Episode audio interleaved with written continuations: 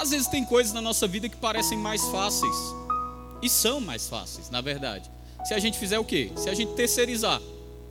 Algumas coisas, de fato, você pode terceirizar. Mas tem coisas que só você pode fazer por você mesmo. Amém? Você não pode pedir para alguém comer no seu lugar, pode? Não. Você pode pedir para alguém dormir no seu lugar? Também não pode. Tem coisas, irmãos, que só funcionam se a gente mesmo fizer. Não existe terceirização. E eu quero trazer isso para a nossa vida, porque Mateus, no capítulo 6, e por que, que eu estou dizendo isso? Porque às vezes tem alguns pastores que eles esperam, né, que pessoas possam vir, para que essas pessoas possam falar certas coisas ao povo, à igreja. É, quem está caminhando conosco há algum tempo sabe que eu não tenho problema com isso. Nós tivemos já algumas turmas de discipulado, em todas as turmas de discipulado, a minha cadeira continua sendo submissão e autoridade. E mesmo eu não tenho problema de falar de submissão e autoridade para o meu povo, e eu vou te dizer por quê. Porque eu acredito, irmãos, que quem tem que falar sobre essas coisas, o ministro de fora pode vir falar, mas o pastor ele tem que falar mesmo. Eita, tu tá aqui ou foi para casa? Tá vivo, né? Amém. Então o pastor ele tem que falar sobre essas coisas mesmo. Dinheiro. Quantas vezes eu não já preguei sobre dinheiro aqui? Não tem problema nem vergonha de falar sobre dinheiro para vocês. Mas por que muitos pastores guardam esses temas? Porque muitas vezes nós sabemos dos bastidores que acontece na igreja. E às vezes pode, possa haver uma certa timidez de falar. Porque às vezes você vai olhar para alguém sabe os bastidores da vida daquela pessoa e às vezes você fica, rapaz, como é que eu vou falar sobre isso? E a gente fica esperando. E nessa espera a igreja vai adoecendo. A igreja vai ficando doente. Então eu creio, sabe, que existe uma graça disponível da parte do Senhor para falar sobre essas coisas e existe uma graça disponível da parte do Senhor para você ouvir sobre essas coisas. Amém? Porque a igreja tem passado por cultos aqui, irmãos, graças a Deus, tão avivados. Quantos estavam aqui no domingo passado? Rapaz, que culto maravilhoso. A gente correu, a gente pulou, a gente recebeu palavras de ânimo. Mas sabe que nem só de palavras de ânimo e nem só de palavras afogueadas viverá o homem? Opa, vamos lá? Você me ajuda a pregar essa noite? Amém? Aqui não é proibido dizer amém, não, tá bom? Então você pode dar amém, glória a Deus. Então, assim, nem só de palavras afogueadas vai viver o homem. Amém? E graças a Deus, irmão, a palavra que nós recebemos no domingo passado, eu vou falar especificamente eu e a Luana, foi uma palavra que falou mesmo, dizendo que nossa voz iria se espalhar, se tornaria mais audível. E sabe, eu estou aqui debaixo da unção para te falar algumas coisas para que a gente possa entender. Eu sei, irmãos, eu queria trazer uma palavra que todo mundo hoje fosse correr de novo, fosse dançar de novo, fosse pular de novo, mas nem sempre isso é possível. E eu não estou aqui, irmãos, para falar o que você quer, eu estou aqui para falar o que você precisa ouvir. Vou repetir para cair no seu coração. Eu não estou aqui para falar o que você quer, eu estou aqui para falar o que você precisa. Sabe, irmãos, tem pessoas que estão falando só o que o povo quer, na expectativa de lotar uma igreja. Irmão, eu não estou com expectativa de lotar uma igreja.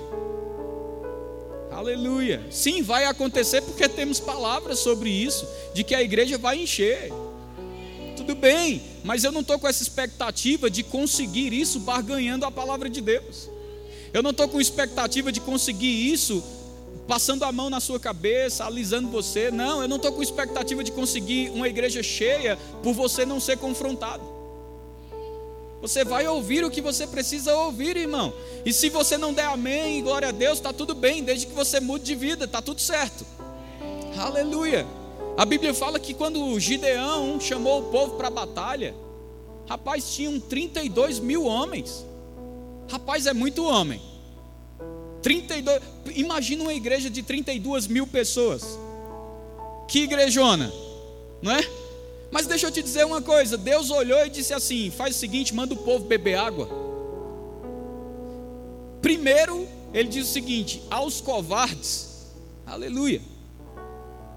Aos covardes, diga que aqueles que não querem batalhar, aqueles que não querem lutar, aqueles que não querem ir à peleja, mande ir para casa. Porque quando Deus fez a convocação, irmão, tinha 32 mil homens, mas tinham uns que estavam tremendo as pernas de medo e dizendo: nessa batalha eu não quero entrar, não. Mas tinham outros como o que tinham a pegada de Davi. que entendia o quê? Rapaz, quer saber de uma coisa? Se for para entrar e perder minha vida nessa batalha, mas em nome do Senhor, eu entro, eu faço, eu estou disposto. Davi, Davi dizia a ele que adestra minhas mãos para a batalha. Mas de 32 mil, Deus disse: mande embora os covardes. Fala para os covardes que não precisam lutar. Deixa eu te dizer uma coisa: para você obedecer a palavra de Deus, para você obedecer o que a Bíblia diz, você não pode ser um covarde. Aleluia. E sabe, irmãos, os covardes saíram, ficou menos pessoas ainda. E quando os que ficaram estavam ali, Deus disse: Agora manda o povo ir beber água. E quando for beber água, observa como eles estão bebendo a água. Porque quem beber a água displicentemente, manda ir para casa também. Agora, aqueles guerreiros que beberam, beberam água, trazendo até a boca, enquanto observavam os seus lados, a esses você manda ficar. Eu não sei se você sabe, mas a água é uma tipologia da palavra. Então, o que Deus estava dizendo é: eu preciso não de quantidade, quantidade é bom, mas eu preciso é de um povo que entenda que água está bebendo e como beber a água. Eu preciso de um povo que entenda como trazer a água, como que bebe a água. Não se trata de quantidade, mas se trata de qualidade. Agora, quantidade é importante? Eu digo sim, quantidade é importante, mas a qualidade vai falar mais alto no reino dos céus. Porque eu vou te dizer, olha, isso daqui foi Deus falando, se esse povo vencer a guerra com esse número de pessoas, se esse povo vencer a guerra desse jeito, jamais vão dizer que o meu braço esteve com eles jamais vão dizer que eu estive envolvido nisso, então manda embora. Agora tem um negócio, meu irmão: Deus não precisa de muita gente, mas os poucos que ficam, a mão do Senhor, aleluia, a mão do Senhor é o que faz a diferença, aleluia, a mão do Senhor é o que traz o resultado. E eu vou te dizer, é fácil terceirizar, falar isso para a igreja. Mas eu vou te dizer, irmão, Deus vai começar a trazer um povo, se o povo que já está não valorizar.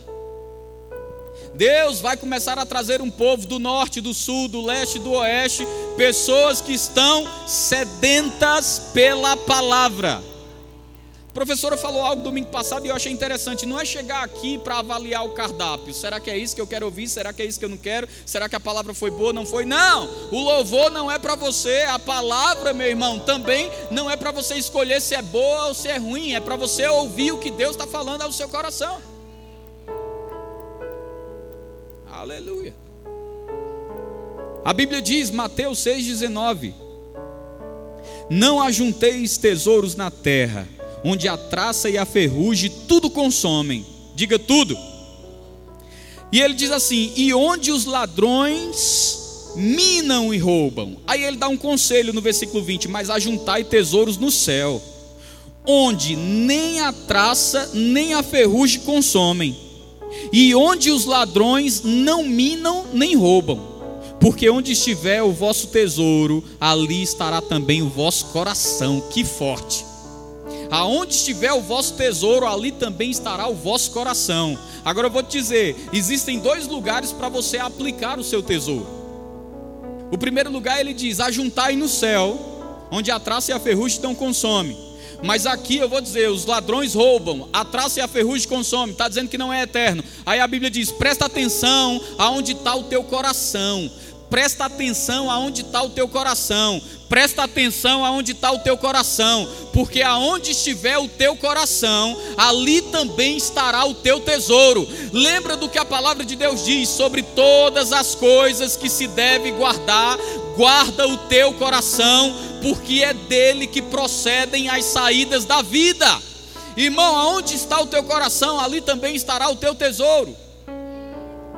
Agora eu vou te dizer, irmãos, uma vez um irmão querendo me ajudar, ele chegou e disse assim: Pastor, o senhor conhece essa forma de investimento? Eu disse: Não, nunca ouvi falar. Ele disse: É investir na bolsa de valores. Você investe na bolsa e te traz um retorno mensal. E ele começou a falar sobre aquilo, como aquilo era interessante, como tinha um retorno mensal.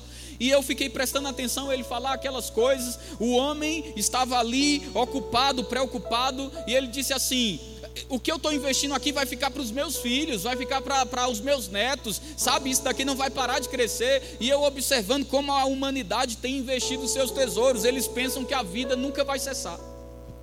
E eles pensam também, não só que a vida nunca vai cessar, pastor, é errado investir para a minha geração, para gerações futuras. Não, você está certo. A Bíblia, inclusive, fala que não é o filho que tem que adjuntar tesouro para o pai, é o pai que tem que adjuntar tesouros para os filhos. Então você está certo em trabalhar, você está certo em, em, buscar o melhor para a sua família, mas lembra aonde está teu coração. Porque aonde estiver o teu coração, ali também estará o teu tesouro. E eu fico, eu acho interessante porque ele estava tão empolgado com aquilo, e eu por um momento parei e pensei, já pensou essa empolgação para juntar tesouros no céu? Porque as pessoas têm esquecido, irmãos, que existe sim uma eternidade. As pessoas têm esquecido que existe sim um céu, existe sim um inferno, existe sim uma eternidade, aonde nós vamos colher o que nós estamos plantando aqui. Nós vamos colher, irmãos. Acredite, sua conta com 100 mil não vai valer de nada. Sua conta com 200 mil não vai valer de nada. Sua conta com um milhão não vai valer de nada. E eu quero te dizer, nem dá para colocar no caixão. Aleluia. Então está dizendo que eu não tenho que ter isso. Vamos colocar um equilíbrio. Produz mesmo. Eu, eu já preguei aqui pelo menos três mensagens, abençoados para abençoar, falando que a mão de Deus está sobre a nossa vida. Eu já preguei aqui que é Deus que nos dá poder para habilidade para adquirir riqueza. Eu não estou falando aqui, irmãos, que você tem que deixar de trabalhar, que você tem que deixar de produzir, que você tem que deixar de ter ambições. Eu não estou dizendo que, ei, eu não estou dizendo que você tem que deixar de desejar uma casa melhor, um carro melhor. Eu não estou dizendo que você tem que deixar de desejar uma condição melhor de vida para a sua família. Oi, som, teste. Hã? Eu não estou dizendo que você tem que desejar, deixar de desejar coisas boas. Eu não estou dizendo que você tem que deixar de querer o melhor para a sua família. Eu só estou te dizendo uma coisa: prioridade significa que é primeiro. Só tem um lugar que pode ocupar o primeiro. O primeiro não pode ser ocupado por duas pessoas. Eu nunca vi um pódio onde sobem dois no primeiro lugar. Eu nunca vi uma competição que sobem três no primeiro lugar. E cuidado para no pódio do teu coração não estar lá quando você for examinar ele, não ser Deus que esteja nele. Cuidado para que no pódio do teu coração, quando você for examinar, não seja o seu trabalho, não seja o seu dinheiro, não seja a sua conta bancária, não seja seu namorado, não seja seu noivo, não seja seu marido, não seja sua esposa, não seja seu carro novo, não seja seu apartamento. Cuidado para quando o seu coração for avaliado, o que seja encontrado no pódio seja Deus. Deus em primeiro lugar. Deus em primeiro lugar. Deus em primeiro lugar. E eu vou te dizer: Deus não divide a atenção com ninguém. Deus não divide a atenção com ninguém. Ou você coloca Deus como o primeiro lugar na sua vida, ou eu vou te dizer uma coisa: você vai descobrir que quem está sendo colocado em primeiro lugar não merece. Nem teu marido, nem tua esposa merece ser colocado em primeiro lugar. Aleluia. Aleluia. E eu vou te dizer: nem teu filho. Nada pode roubar o primeiro lugar de Deus. Nada. Nada. Nada, irmãos. Aonde está o teu coração? Aonde está o teu coração? Ali também estará o teu tesouro. Irmãos, deixa eu te dizer, eu não estou brincando aqui, não. Eu estou te dizendo, existe uma eternidade, nós vamos comparecer perante o Senhor. Aleluia. E quando comparecermos perante o Senhor, o que vai acontecer? Rapaz, Deus vai julgar, não se a gente vai entrar no céu. Vamos lá, pastor Luan, por favor, compareça. Os ímpios compa comparecerão ao trono branco, mas os crentes, tem crente aqui? Os crentes vão comparecer ao tribunal de Cristo. Quando, irmãos, imagina, o irmão Reagan fala sobre usarmos a nossa imaginação criativa para produzir sobre a palavra. Imagina naquele dia, quando você escutar o seu nome. Não, eu quero mesmo que você pense. Pensa comigo. Não vai ter título. Não vai ter placa. Não vai ter branco, preto, pobre, rico, todo mundo, nem judeu, nem grego. Todo mundo igual perante ele. E quando ele chamar Luan, eu vou comparecer e eu vou olhar para aqueles olhos como chamas de fogo. Um olhar apaixonante, um olhar vibrante, um olhar indescritível.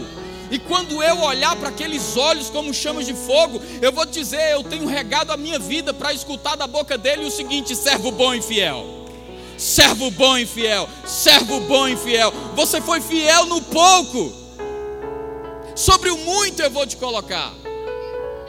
Eu quero escutar da boca de Jesus, irmão, servo bom e fiel. E a Bíblia diz que naquele dia é, vai ser como um tribunal e vai ter um pódio.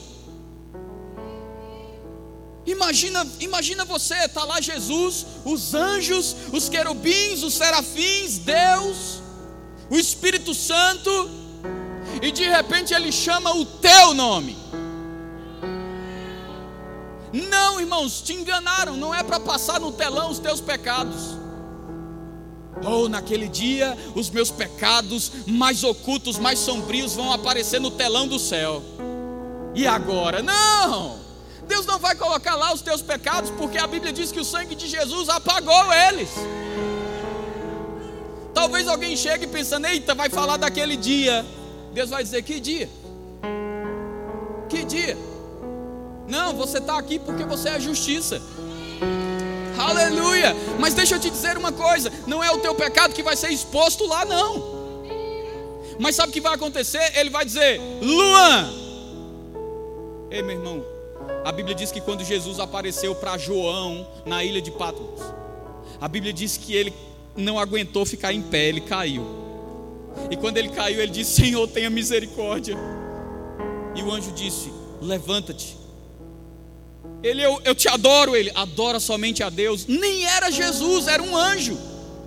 Mas ele não aguentou a glória, ele caiu diante do anjo, dizendo: Oh Senhor, tenha misericórdia. Ele disse: Adora somente a Deus, levanta. Agora imagine quando você estiver diante dele. Diante dele, tem uma música que diz: O que é que os anjos veem? O que é que os anjos veem que os fazem cantar santo? Irmãos, acredite em mim, nós iremos descobrir isso, porque agora conhecemos em parte, mas naquele dia conheceremos face a face. E a Bíblia diz: conheceremos como somos conhecidos. Você vai olhar para Deus e vai dizer: Você é o meu Pai. Jesus estará ali, um homem com furos nos, nos, nas suas mãos com a marca de transpassado, dizendo: Eu sou a sua representação aqui. Você não está aqui para ser julgado para ir para o inferno, mas suas obras vão passar perante mim agora. Agora imagine isso, irmão.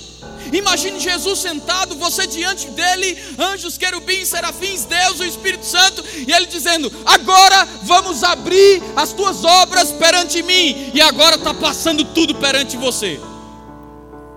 O que é que vai estar tá passando, pastor? Vai estar passando quando você pregava a palavra, e o quanto a sério você levava a sua preparação, o quanto a sério você levava a sua vida de oração. A Bíblia diz: Vós, pastores, pastoreai o rebanho de Deus com temor e tremor, com temor e tremor, porque vocês vão prestar conta de cada alma. Eu vou prestar conta de cada um de vocês, irmão. Cada um de vocês que são membros dessa igreja, que fazem parte dessa igreja, eu vou prestar conta da tua vida. Eu não estou aqui para ser chato com você, eu estou aqui para te dizer: isso é um zelo e você está sendo pastoreado. Eu vou prestar conta de cada um que está debaixo da nossa liderança. E eu vou te dizer: naquele dia, quando, quando acontecer isso, a Bíblia diz: Vós, pastores, pastoreai o rebanho de Deus com temor e tremor, porque vocês vão prestar conta de cada vida não queira muitos de vós serem mestres, porque de vocês vai ser cobrado o maior juízo. Nós vamos comparecer ali, e quando nossas obras começarem a passar perante Ele, o quão sério você levava o congregar, passando perante Ele. Ah, está chovendo, eu não vou não. O quão sério você levava o serviço na igreja. O quão sério você levava o serviço na igreja. Porque, irmãos, nunca se trata de, do que nós fazemos, mas com que coração nós fazemos. Nunca se trata daquilo que nós oferecemos para o Senhor, mas como nós oferecemos. O quão sério você levava o horário que chegava. Pastor está querendo colocar um peso sobre nós. Irmãos, você pode ficar com raiva de mim por estar tá te falando essas coisas e até nunca mais voltar. Ou você pode dizer: tem alguém que está levando o evangelho a sério e está pregando ele do jeito que ele é. Deus não está feliz com um serviço meia-boca, Deus não está feliz com você chegando atrasado, Deus não está feliz com você se comportando de todo jeito e dizendo que é crente. Deus não está feliz. E eu vou te dizer isso, irmão.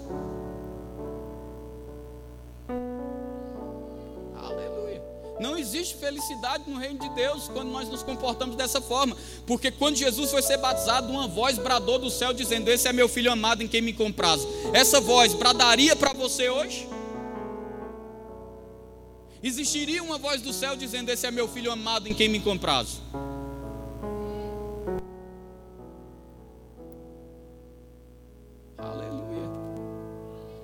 Avalie o homem a si mesmo, e assim coma do pão e beba do cálice. Nós vivemos uma vida tão sem consciência da eternidade que no dia da Santa Ceia, pode vir aqui na frente, você vai ver um monte de boca mexendo. E não é nada, não, irmão, é pedindo perdão. Aleluia, para não dizer ou para não ceiar indignamente. Então ele pensa que o não cear indignamente é vir aqui na frente e ficar limpando as condenações dele de última hora. Oh Senhor, me perdoe, me perdoe, me perdoe por isso, me perdoe por aquilo, me perdoe porque eu chutei o cachorro, bati na mulher, me perdoe porque eu fiz isso, fiz. A...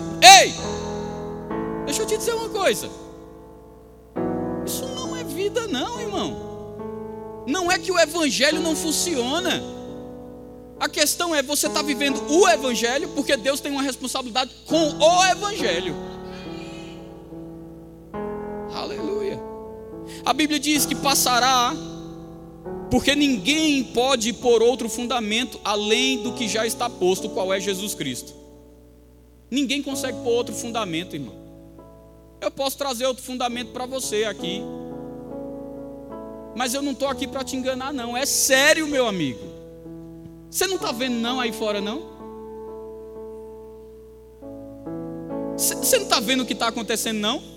Agora os teus filhos vão ter, se não acontecer algo, os teus filhos vão ter que usar banheiro, homem e mulher, junto. Você não está vendo o que está acontecendo, não? Já estão fazendo escolas para um público que é só pode entrar homossexuais. Você não está vendo o que está acontecendo, não?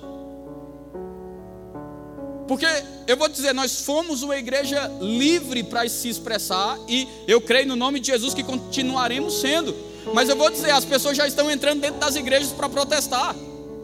A igreja brasileira já começou a ser perseguida, e eu vou te dizer uma coisa, irmão: só vai ficar quem é crente de verdade. Mas eu vou te dizer uma coisa: Deus não precisa de quantidade, Deus precisa de qualidade. Agora a pergunta que eu faço é: está normal, irmão, o mundo aí fora? O que eles queriam implantar antes era homem com homem se casando, mulher com mulher se casando. Agora eles estão implantando o que eles estão chamando de casamento triplo, trisal. Que é um homem que pode casar com duas mulheres, uma mulher que pode casar com dois homens. Ei, onde vai parar isso? Agora, por que, que eu estou te falando? A Bíblia diz: aquele que é santo, santifique-se mais. Vou repetir: aquele que é santo, santifique-se mais. Aquele que está em pé, cuide para que não caia. Aleluia. Aleluia. A Bíblia está dizendo: ajunte tesouros no céu. Aí olha só, que tesouro seria esse? E se alguém sobre esse fundamento formar um edifício de ouro, prata, pedras preciosas, madeira, feno, palha. A obra de cada um se manifestará, na verdade, o dia a declarará. Porque pelo fogo, diga pelo fogo, será descoberta. E o fogo provará qual seja a obra de cada um. Você já ouviu falar que existe o batismo no corpo de Cristo? Quando você recebe Jesus, é batizado no corpo de Cristo. Já ouviu falar no batismo no Espírito Santo? Existe também, já ouviu falar no batismo das águas? Existe também, mas talvez você nunca tenha escutado falar no batismo por fogo. Sabe qual é o batismo por fogo? É quando suas obras passarem diante dos olhos de Jesus. E eu vou te dizer: se não tiver no critério dele, vai virar palha. Se não tiver no critério dele, vai virar feno.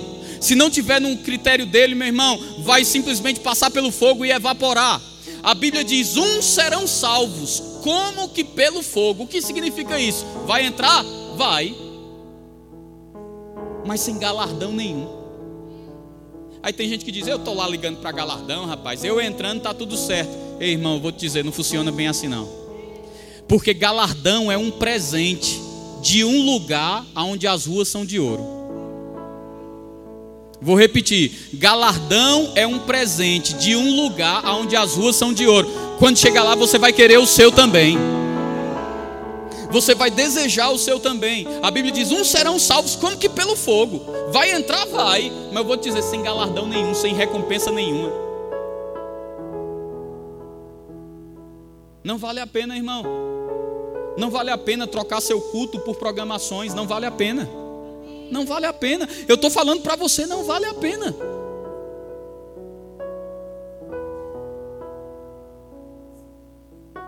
Eu sei, eu não estou te animando, né? Não tem problema não, irmão. Se você sair daqui consciente da verdade, eu estou feliz. Porque eu creio que um belo dia nós vamos estar aqui pregando a palavra e nós seremos arrebatados.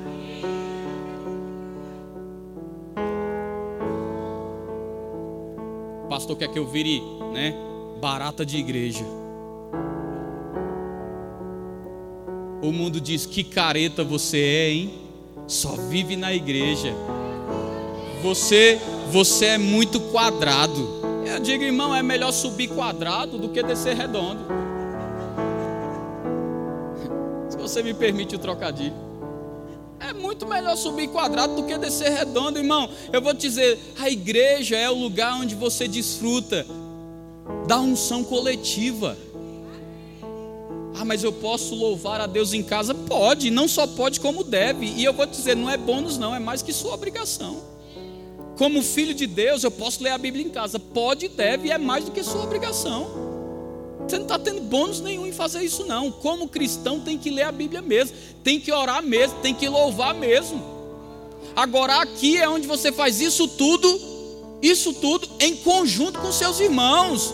Aí a unção coletiva opera. Entendo, irmãos, como tem pessoas que conseguem simplesmente ficar tempo sem ir na igreja. Eu não consigo entender. Você acha mesmo que você vai ser um crente forte? A, a igreja local é o que te afia. A igreja local é o que te desafia. A igreja local é o que te faz crescer. A igreja local é o que te faz conviver com pessoas e ser afiado ferro com ferro. A igreja local é um lugar de oportunidades. A igreja local é um local onde você descobre o chamado, onde você se intera com o corpo de Cristo. Mas, pastor, trabalhar na igreja dá, dá muito trabalho. Se você não trabalhar para Deus, você vai dar trabalho para Deus. Vou repetir para você gravar. Se você não trabalhar para Deus, você vai dar trabalho para Deus.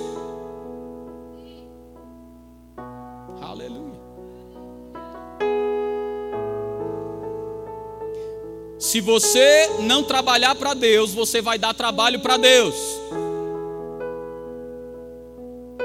A igreja local, irmãos, é o lugar onde nós nos envolvemos, mas dá trabalho demais servir no departamento, dá trabalho. Vou dizer o que a Luana sempre diz: construir relacionamento dá trabalho, ter um casamento bem estruturado dá trabalho, ganhar dinheiro dá trabalho. Qualquer coisa que você vai fazer, irmão, que tem um resultado por trás, dá trabalho. Agora deixa eu falar uma coisa para você. Preste bem atenção. É óbvio que servir ao Senhor dá trabalho. Você sabia que um dos nomes para servir ao Senhor se chama ministério? E você sabia que a palavra ministério, ela tem uma derivação, significa trabalho? E tu esperava que era o quê? Ah, não, pastor, eu pensei que ministério era assim. Eu marcava o dia que eu ia pregar, se estenderia um tapete vermelho e diria: o pregador internacional está chegando. E eu passaria, as pessoas caindo, as pessoas me reverenciando. Eu subiria no púlpito, faria assim, as pessoas cairiam debaixo da unção e no final eu ganharia uma oferta regada de muitos presentes. Eu vou te dizer, eu também pensava isso, só que era com 14 anos. Quando eu estava lá em Campina Grande, que eu vi os pregadores internacionais chegando. Quando eu estava lá em Campina Grande, que eu vi o pessoal que vinha do JPN, que é Jovens para as Nações, chegando lá na igreja. Americanos como Ryan Adams, Joshua Adams, chegavam lá, Elia Fair, eu ficava, uau! Olha só como eles são tratados, tem uma cadeira na frente para eles, servem água de coco para eles, no final eles ganham uma oferta, e todo mundo quer tirar foto com eles, eu também quero isso, ei, ministério não é você ser um popstar, Porque você me vê assim de terninho, gravata, e talvez você pense, o pastor abre e fecha a igreja, prega e vai embora. Ei, querido, deixa eu te dizer uma coisa. Eu estou aqui, a Luana está aqui, os líderes estão aqui e nós estamos trabalhando. A igreja aumentou de tamanho, mas a gente continua lavando, a gente continua limpando. Essas paredes foram pintadas, mas eu estava aqui supervisionando tudo, estava aqui olhando tudo. Deixa eu te dizer uma coisa: não tem um detalhe nessa igreja que a gente não esteja envolvido. Até um dia desse era eu que varria a grama e não tem problema em varrer de novo, porque nunca vou esquecer de onde eu vim, nunca vou esquecer como eu comecei lavando banheiro, esfregando pia. Não, nunca vou me esquecer disso. Eu nunca tive essa ilusão, meu irmão, de que ministério é um glamour e ser aplaudido por pessoas, ter pessoas puxando o meu saco. Mas eu vou te dizer uma coisa: você tem que entender que ministério é trabalho.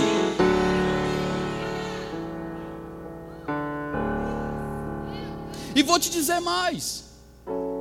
No dia que você falar, quer saber de uma coisa, também não faço mais, não trabalho mais. Eu vou te dizer uma coisa, vai fazer muita falta. Mas eu vou dizer algo: no dia que nós sentamos, a unção continua de pé. No dia que nós sentamos, a unção continua de pé. Tá aí pastor João Roberto, ele disse que era líder de jovens. Aí ele disse como líder de jovens, um dia foram fazer uma reunião para decidir se ele ia ficar ou não. E ele foi cheio do charme. Eu não sei se eu fico, não sei se eu não fico. Aí um um irmão levantou a mão e disse assim: Se ele não ficar, eu assumo os jovens. Aí o povo olhou e fez: Eita, glória a Deus, tem um líder novo. É! E ele fez: Não, calma, gente, pelo amor de Deus, não, não, não. Eu não decidi nada, não. Hã? Ei, meu irmão, deixa eu te dizer, eu não sou a última Coca-Cola do deserto. Se eu sair daqui, Deus levanta alguém melhor. Agora eu vou te dizer, você também não é.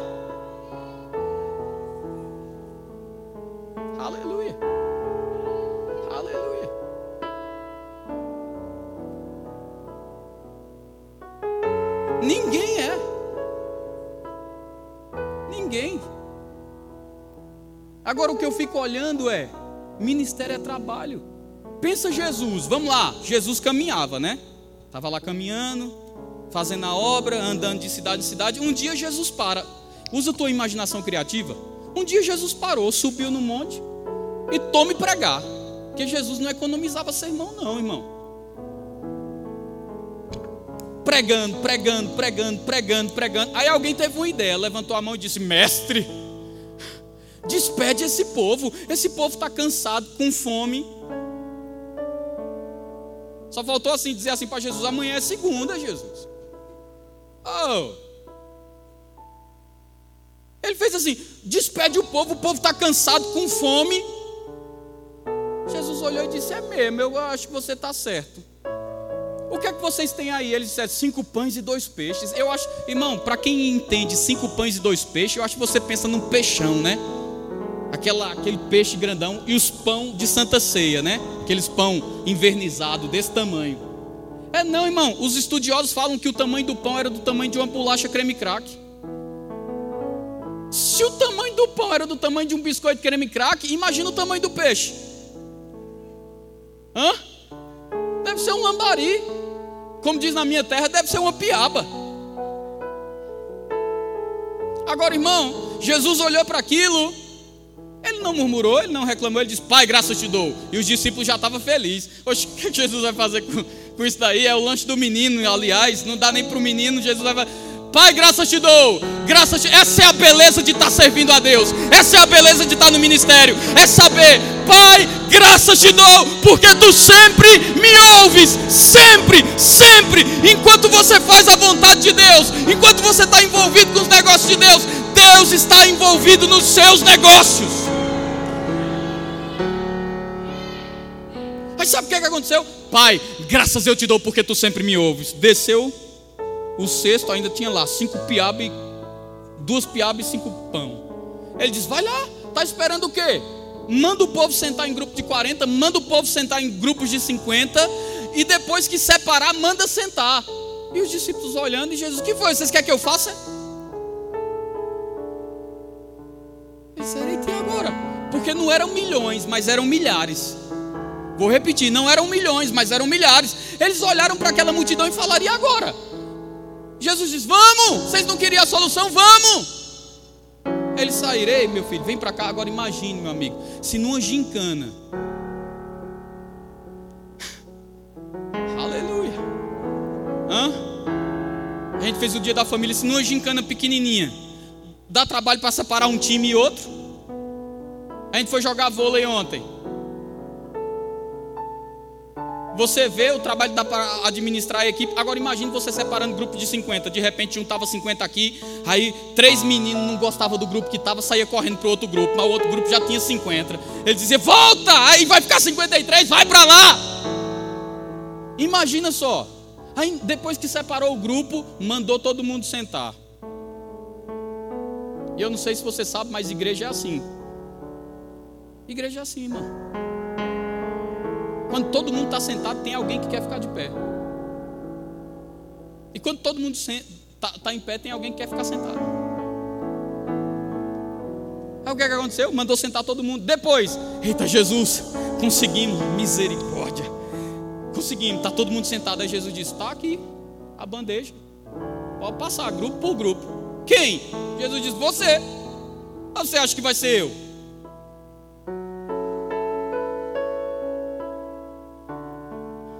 Sabe o que que aconteceu?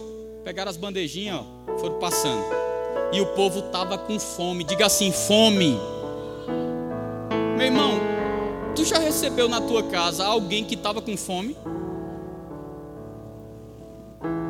Tu já foi na casa de alguém estando com fome? Não é diferente? Eu aprendi que eu não devo ir no supermercado com fome. Porque se eu for no supermercado com fome, eu pego até o que eu não preciso. Aí tem esse biscoito aqui, é bom. Aí pego. Aí a Luana sempre dizia assim para mim: Tu não come. Eu estava com fome. Então, para mim, naquele momento, entendeu? Então você sai pegando, porque teu estômago, você não está pensando com a cabeça, você está pensando com o estômago. Você está dizendo assim: pega, pega, isso daqui é bom também. E aquele rugido aqui dentro, né? Do leão. E você pegando lá os produtos, colocando no carrinho. Mas tu já foi na casa de alguém com fome também, rapaz, você passa vergonha. Por que você passa vergonha? Porque você repete. E você repetiu o segundo prato, você diz: Eita, misericórdia agora, tá gostoso demais. Você dá um tempinho ali, disfarça. Aí depois você volta para a mesa e diz: Só mais, só mais essa, hein, que eu estou indo embora. E come. Porque você está com fome. Agora imagina aquele povo escutando Jesus falando, ó falando, falando, falando, falando, falando. De repente, Sérgio, moçada, Jesus preparou um banquete, senta todo mundo. O povo não comia o pão assim, não. Ó, oh, que delícia. Era assim, tá do teu também. Peixe era a mesma coisa. Me dá esse peixe aqui também. Agora imagina a sujeira. Imagina a sujeira na relva, imagina a sujeira naquele monte. Aí quando terminou tudo, os discípulos, terminamos, Jesus, distribuímos para todo mundo. Ele disse: e vocês estão parados fazendo o quê? Como assim? Vão lá e recolhe tudo que o povo sujou. Recolhe, porque tu acha que Jesus era porco? Tem gente que pensa que Jesus era candidato a político, que saía entregando os santinhos e deixava a cidade toda suja. Jesus é limpo. Jesus é organizado, Jesus é excelente. Quando Jesus viu aquela coisa toda lá, lambuzada de pão e peixe, ele disse: Não, senhor, pode recolher, pode recolher, vai ficar limpinho. Sabe quem foi? Os doze. Brincadeira, viu? É brincadeira. A gente está de comer esse povo, ainda tem que recolher tudo. Pois é, é assim aqui na igreja. A gente serve o pão e o peixe, mas no final ainda tem os bastidores, ainda tem que arrumar cadeira, ainda tem que ficar para tudo isso. E no início também. Agora deixa eu te dizer uma coisa, ó, pegando lá as coisas, limpando, limpando. Terminou, Jesus vai para outra jornada. Lá vai Jesus pregar de novo. Só que dessa vez, a Bíblia diz que demorou muito mais o tempo de pregação, a ponto da Bíblia dizer já, já escurecendo. Uai, por que demorou tanto? Eu tenho certeza, irmão, que era Jesus pregando, Jesus pregando, Jesus pregando, e os discípulos dizendo: quem abrir a boca, dá a ideia a Jesus para tu ver. Porque tu sabe que quem der a ideia a Jesus vai ter que distribuir, né? Tu sabe que quem der a ideia a Jesus vai ter que limpar tudo, né? Eu quero saber quem que vai dar essa ideia a Jesus de multiplicar pão e peixe de novo. E a Bíblia diz que demorou muito mais, ó. Muito mais, muito mais. Eles nem perguntaram. Aí Jesus disse: Quer que, quer que a gente tenha aí mesmo? Quer que a gente tenha aí mesmo? Para comer? Eles disseram: Eita, e agora de novo? Trouxeram o pão e o peixe. Sabe o que, é que Jesus fez? Multiplicou de novo. Tiveram que servir de novo, separar o povo de novo, tiveram que colher a sujeira de novo. Meu irmão, se você ler o evangelho direitinho, você vai descobrir que tinha um discípulo que escondeu um pão no barco. Por que será? Porque o povo não quer ter trabalho.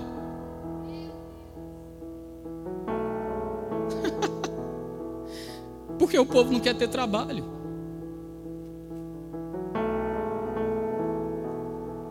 Mas eu vou te dizer uma coisa. Você pode juntar tesouros na terra ou você pode juntar tesouros no céu. Aqui pode até dar trabalho, mas naquele dia vai ter um galardão e uma recompensa. Sabe, irmãos, quando nós estamos aqui convocando o povo para o trabalho, não é que nós queremos explorar ninguém.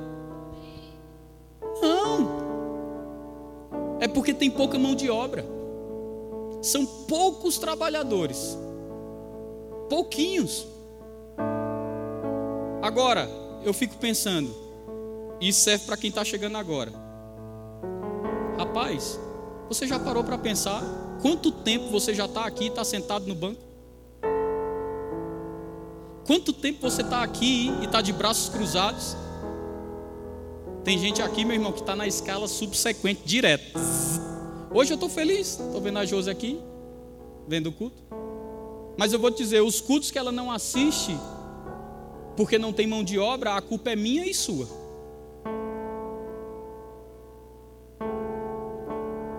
E eu vou dizer por quê. Porque é cômodo vir e sentar. É cômodo vir e ouvir. Mas eu vou te dizer, não pense que servir a Deus é só trabalho, viu? Servir a Deus tem benefícios, porque quando Dorcas morreu, as pessoas vieram para os discípulos dizendo assim: essa mulher servia o Senhor, essa mulher ajudava a gente com obras, olha as obras que ela fazia. Você foi para casa já? Eles falaram para os discípulos: olha o tanto de coisa boa que essa mulher fazia foram, foi o serviço, o ministério de Dorcas, que moveu os discípulos a trazer ela dos mortos.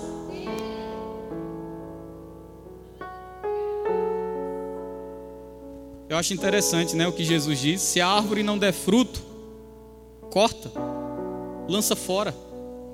Mas se a árvore der fruto, o que é que você faz? Começa a poldar.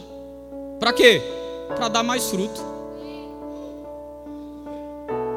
Mas eu vou te dizer, irmão, não é bom no reino de Deus ser infrutífero.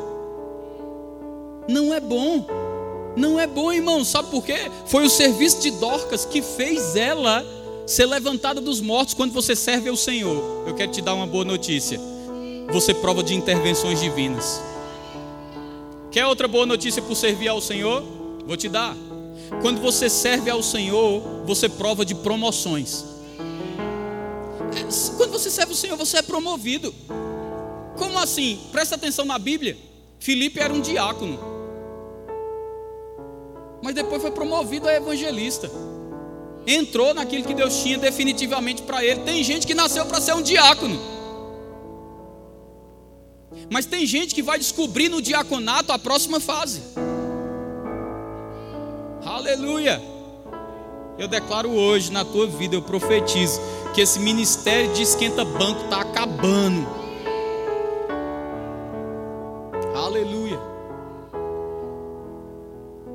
Acabando, meu amigo, esse negócio. Oh, é tão bom, tão confortável. E teu irmão?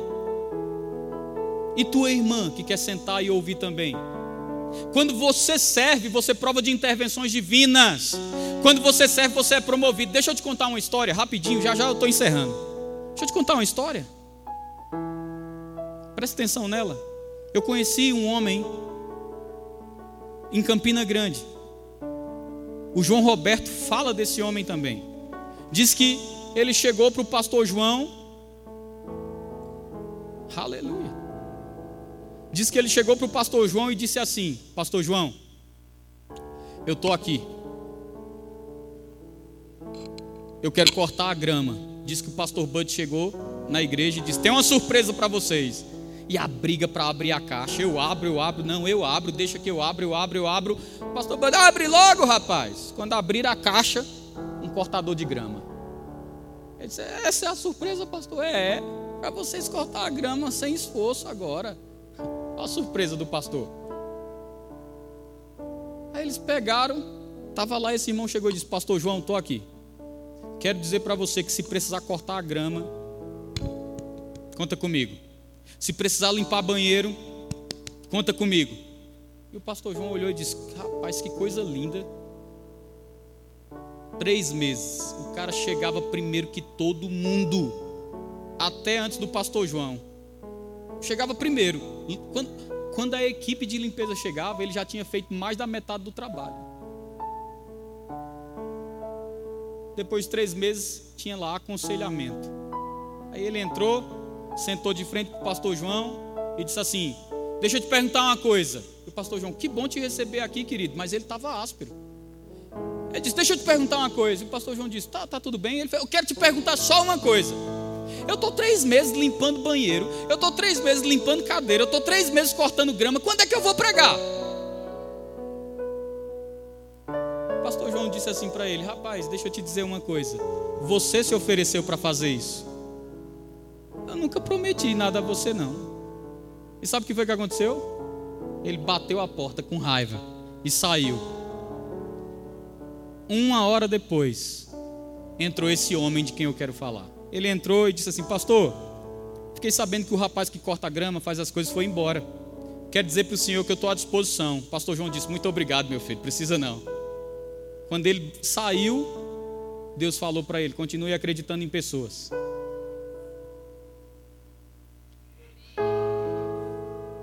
Continue investindo em pessoas, nos improváveis.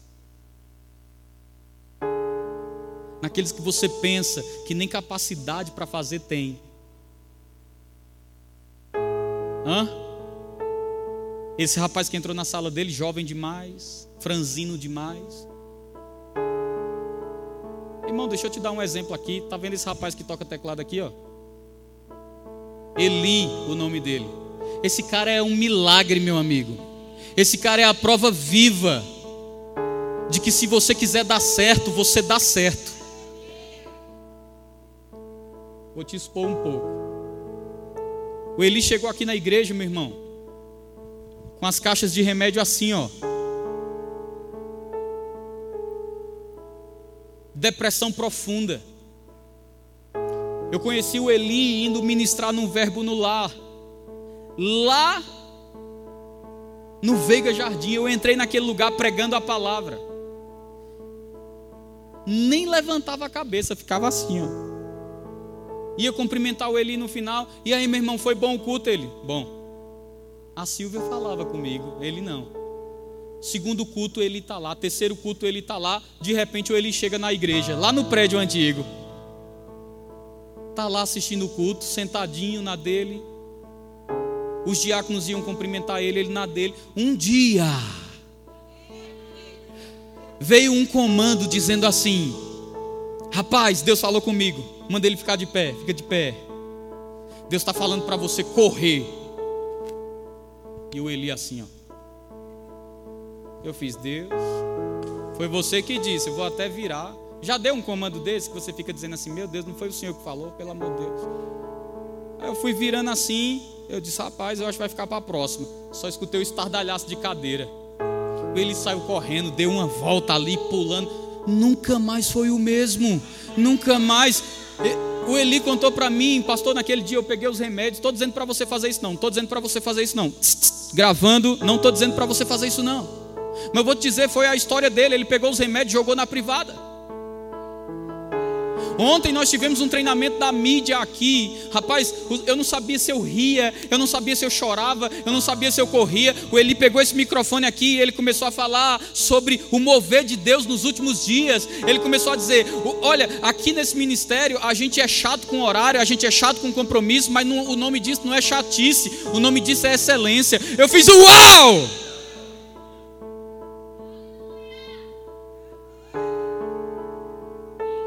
Consegue aí, diaconato, consegue me trazer uma placa dessa que tem o nome Valores? Traz aí para mim, por favor. Rapaz, quando ele disse assim, eu entendi que brasileiro dá jeitinho em tudo. Pode deixar comigo, obrigado. Ele disse assim: Eu entendi que brasileiro dá jeitinho em tudo, pastor. Ele pregando aqui para os irmãos, falando aqui. Brasileiro dá jeitinho em tudo em horário em tudo, mas eu descobri que isso é uma cultura da terra e a gente tem que viver a cultura do céu. Eu fiz, eita, meu amigo. Quando foi que ele pegou o canudo e sugou a visão? Olha aqui, ó. Não fui eu que inventei, não. Eu estou aqui para seguir uma visão. Ó. Eu não inventei isso. Tem aqui escrito assim: vida de fé, unidade e amor, integridade, alegria e paz, firmeza doutrinária, fervor de espírito, coração para servir, edificar pessoas, excelência e vida abundante. Eu não inventei. Pastor Band recebeu isso do Senhor. Pastor Band trouxe para o Brasil colocou a visão sobre nós, e eu vou te dizer uma coisa: o meu medo não é perder pessoas, o meu medo é perder a visão.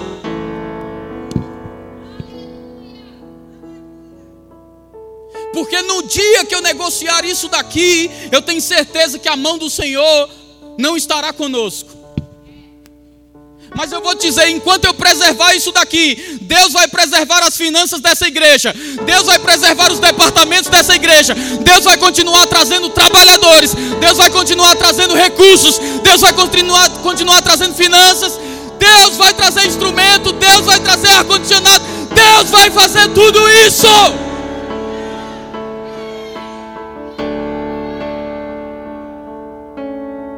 O que é que Deus me pediu? Só não negocia. Irmão, eu, eu quero te dizer uma coisa.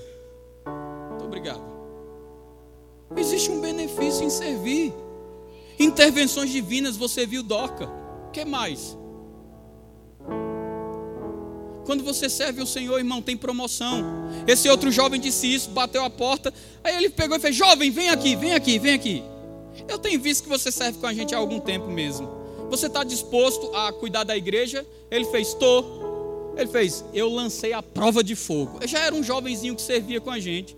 Ele disse, eu lancei a prova de fogo. Eu montei, disse, está vendo esse andaime? Era um teto alto assim, ó.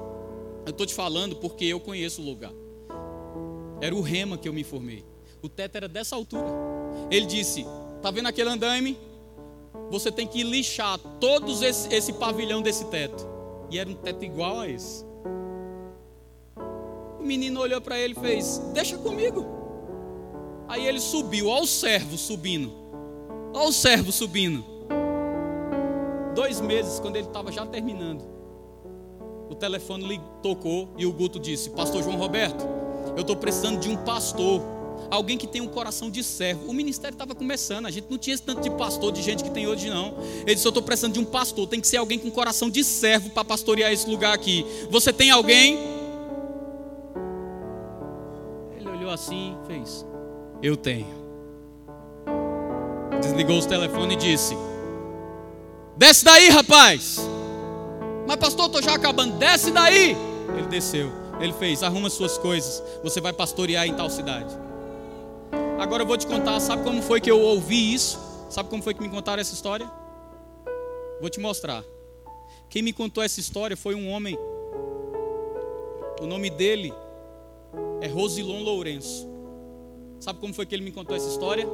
Ele sentou numa cadeira, colocou outra cadeira diante dele e disse: Sente aí, meu filho. E eu sentei. Ele disse assim: Deixa eu te ensinar uma coisa. Havia um homem que subiu como um servo.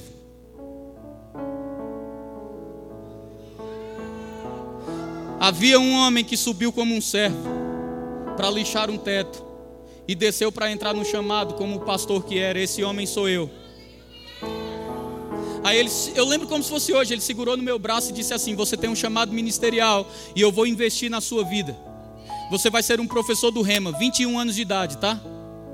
Se você acha que eu sou novo hoje para ser seu pastor, você tinha que me conhecer há 11 anos atrás, com cabelo escorrido na testa, magro que dava dó e com meu paletó listrado de uma lista só. Mas eu lembro, ele olhou para mim, pegou na minha mão e disse assim: Filho, eu subi como um servo, mas eu desci já no meu chamado. E eu quero te ensinar uma coisa. Isso nunca saiu da minha cabeça. Sabe o que ele disse? Aprenda que no reino de Deus o caminho para cima é o caminho para baixo. Você nem entendeu, né? Ele disse: aprenda que no reino de Deus o caminho para cima, o caminho para o topo é o caminho para baixo. Aquele que quiser ser o maior se torne servo de todos. Eu disse: Eu entendi, pastor, eu entendi. Ele disse: Deixa eu te ensinar mais uma coisa. Você vai errar. Mas quando você errar, seja rápido em se arrepender. E os seus erros se tornarão raridades. Eu fiz, meu Deus do céu. Quem foi Rosilon Lourenço na minha vida? Eu vou te dizer, foi aquele que eu tenho orgulho de dizer que foi o meu pai na fé. Foi aquele que me colocou com 21 anos para dar aula no Rema. Foi aquele que, depois de um tempo, já no ministério, ligou para mim aonde eu estava e disse: Esse ano você se prepara, dá um jeito, compra a tua passagem para Campina Grande, que você vai ser ordenado e eu quero que seja na conferência de pastores.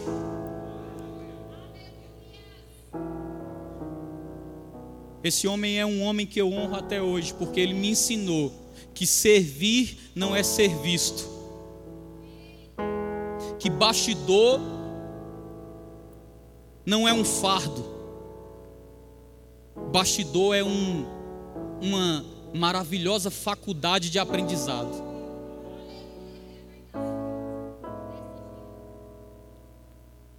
É por isso que ainda hoje eu apanho folha. É por isso que ainda hoje, mesmo pessoas chegando dizendo assim: não, pastor, não faça não, eu vou lá e faço. Eu vou te dizer o porquê. Não estou aqui para ser melhor que ninguém, irmão. Vou repetir para você: eu não estou aqui para ser melhor que ninguém. Mas se você precisar de um espelho, eu vou te dizer: você nunca vai poder sair daqui falando que o seu pastor não era um servo.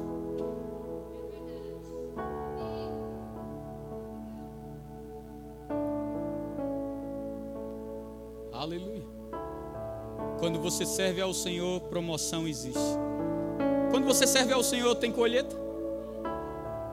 Vamos ter o jantar de casais. Eu vou te dizer: bem-aventurados os solteiros que servirem, porque você vai estar plantando para colher. Aleluia, aleluia, aleluia. Quando eu sirvo ao Senhor, tem colheita.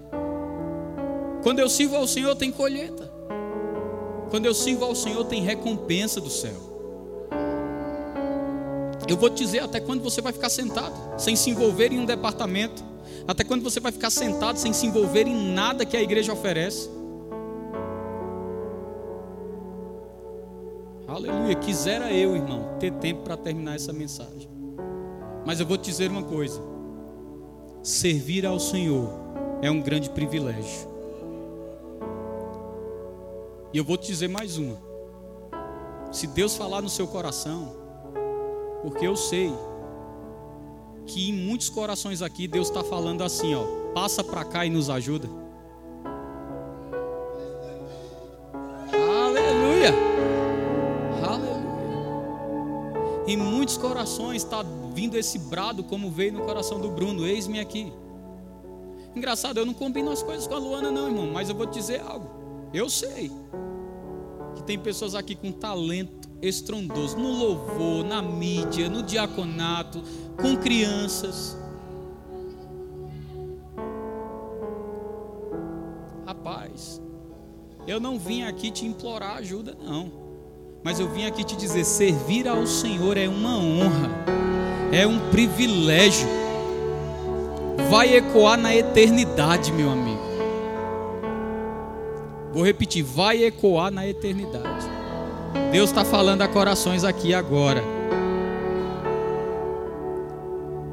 Se hoje tuas obras fossem passar na esteira de Deus, a minha pergunta é: tinha ouro? Tinha prata? Tinha pedras preciosas? Porque você não vai ser julgado só pelo que fez, mas você vai ser julgado pelo que deixou de fazer. Vou repetir: você não vai ser julgado apenas pelo que você fez, mas você vai ser julgado pelo que você deixou de fazer.